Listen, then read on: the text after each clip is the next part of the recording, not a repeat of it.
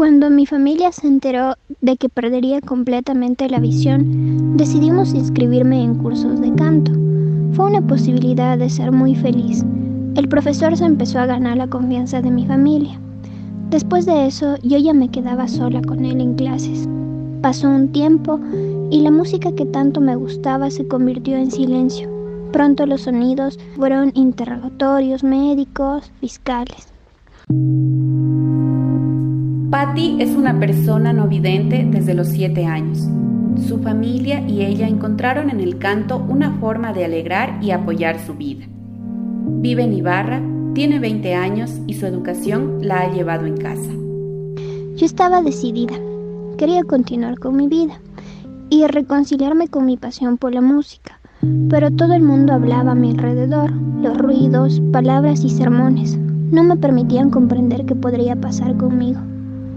Y si lo que me explicaban era verdad, yo no quería ser mamá, menos de un violador, pero nadie me explicaba nada.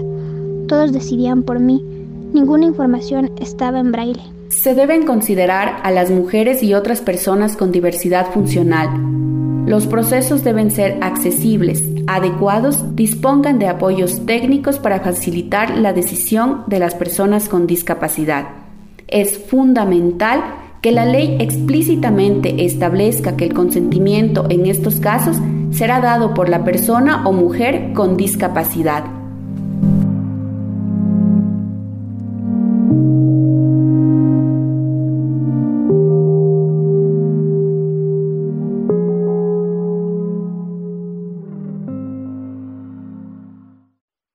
Mi nombre es eh, Karina Marín, eh, soy miembro eh, de la Red de Mujeres con Discapacidad, soy escritora, docente, investigadora y estoy en el activismo de las personas con discapacidad desde hace más de 10 años. Soy mamá de una persona con discapacidad y por eso estoy ahora aquí. Principales barreras y dificultades que experimentan las mujeres con discapacidad eh, que buscan, y si es que buscan además atención en salud sexual y salud reproductiva.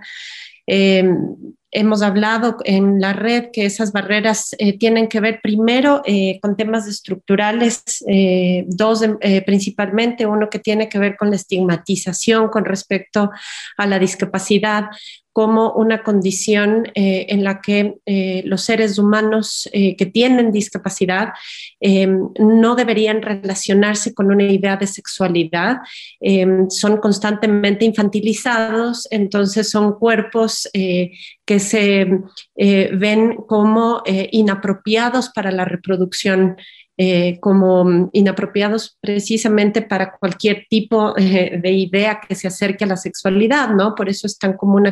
Pero además de la estigmatización está también el problema de la autodeterminación, ¿no? Por las personas con discapacidad piensan y hablan todos, menos las mismas personas con discapacidad, ¿no?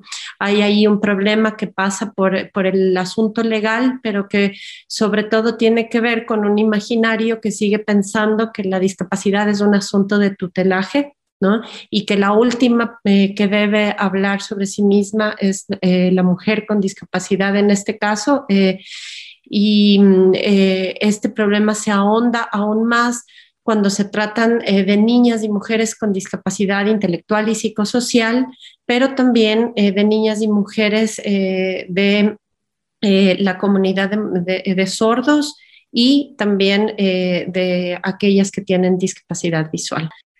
Entonces, eh, ¿cómo podríamos garantizar los derechos de las mujeres y de las niñas con discapacidad de acceder a un aborto en caso de violación? Lo primero y lo más importante es exigirles al Estado, eh, a las distintas entidades, en el caso de Ecuador, a la Asamblea Nacional, la urgencia de reconocer de manera de, manera literal, de manera explícita, la capacidad jurídica de las personas con discapacidad en general. Y eh, en segundo lugar, eh, y súper importante para poder garantizar eso, es la accesibilidad. Eh, Es eh, realmente preocupante que muchas mujeres, niñas con discapacidad, por ejemplo, de la comunidad sorda, no puedan acceder a un aborto porque no hay intérprete de lengua de señas o porque el intérprete de lengua de señas al que pueden acceder es un hombre y no una mujer intérprete de lengua de señas, lo cual marca una diferencia enorme al momento de acceder em, a, información, ¿no es cierto? Y eh, ese es el caso también eh, de muchas otras mujeres niñas con discapacidad que no encuentran información clara eh, y accesible para poder llegar a, a, tomar una decisión de manera informada, ¿no? Lo que se dice el consentimiento informado. Exigimos que la ley que norme el acceso a un aborto por violación contemple que son las niñas y adolescentes quienes tienen que consentir si se realizan o no un aborto y que genere rutas claras para facilitar su acceso sin ningún tipo de condicionamiento. La ley que norme el acceso del aborto por violación debe garantizar a las víctimas y sobrevivientes de violencias sexuales sus derechos a la reparación, restitución, acceso a la justicia y a la salud. Escúchalas.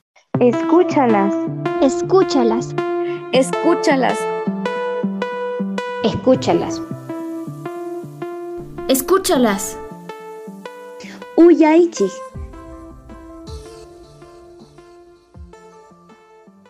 Escúchalas. Una ley justa es reparador. Aborto por violación. Esta es una campaña del Centro de Apoyo y Protección de los Derechos Humanos Surcuna, Ecuador.